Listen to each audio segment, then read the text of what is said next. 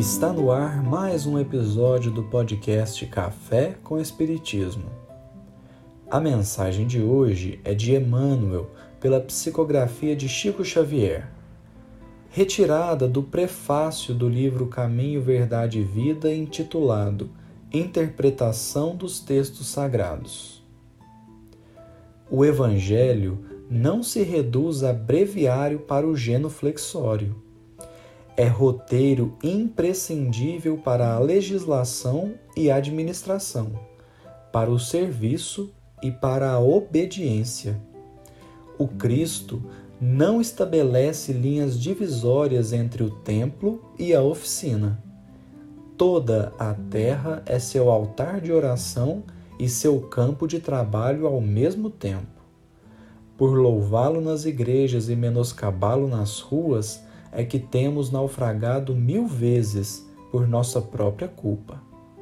Todos os lugares, portanto, podem ser consagrados ao serviço divino. Essa fala de Emmanuel reflete bem o pensamento de Allan Kardec quando propõe em O Evangelho segundo o Espiritismo a máxima: fora da caridade não há salvação.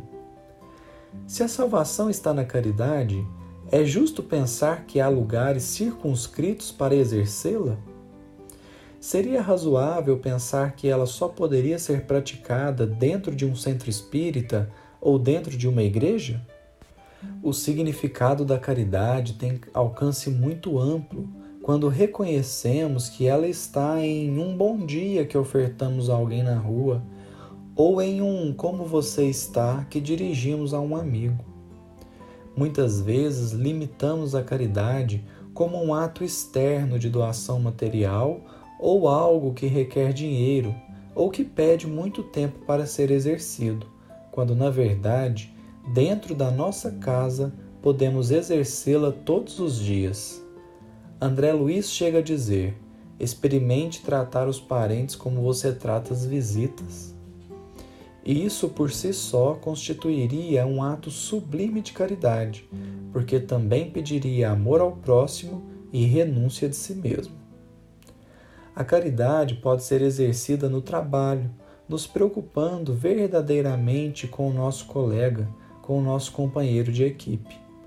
A caridade pode ser feita a todo tempo, em qualquer lugar, pois que assim fez o Cristo. Ele não conheceu limites para fazer o bem.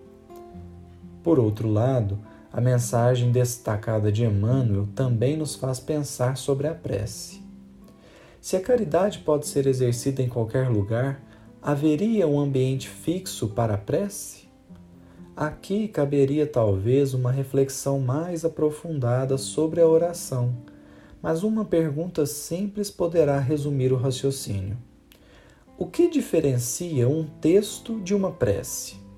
Em outras palavras, o que faz com que o Pai Nosso, dito por Jesus no Sermão do Monte, seja uma oração e não simplesmente uma fala que repetimos muitas vezes sem pensar sobre o que está sendo dito? O que faz com que a oração conhecida como oração de São Francisco seja uma oração e não apenas uma poesia bonita? Meditando sobre o assunto, poderemos concluir que a diferença está no sentimento que o texto nos provoca e na ligação que ele nos permite criar entre nós e o próprio Deus. Mas se a diferença é essa, se a diferença está no que eu sinto e na ligação que eu construo com o Pai, será que precisamos mesmo de um lugar específico? Ou será que precisamos estar em profunda concentração? Podemos ir além e pensar se a diferença está no sentimento que temos, será que precisamos de palavras? E será que palavras adiantariam se não forem acompanhadas pelo pensamento condizente? Se a prece é sentimento e ligação com Deus, haveria prece melhor que o ato de caridade? É por isso que Emmanuel diz: toda a terra é seu altar de oração e seu campo de trabalho ao mesmo tempo. Não há divisões possíveis entre o local de oração e o de exercício da caridade. Em nossa casa, na empresa que trabalhamos ou na escola que estudamos, na rua, no supermercado ou na feira, no centro espírita ou na igreja, não importa. Em todos os lugares podemos estar em prece fazendo bem e fazer o bem através da prece.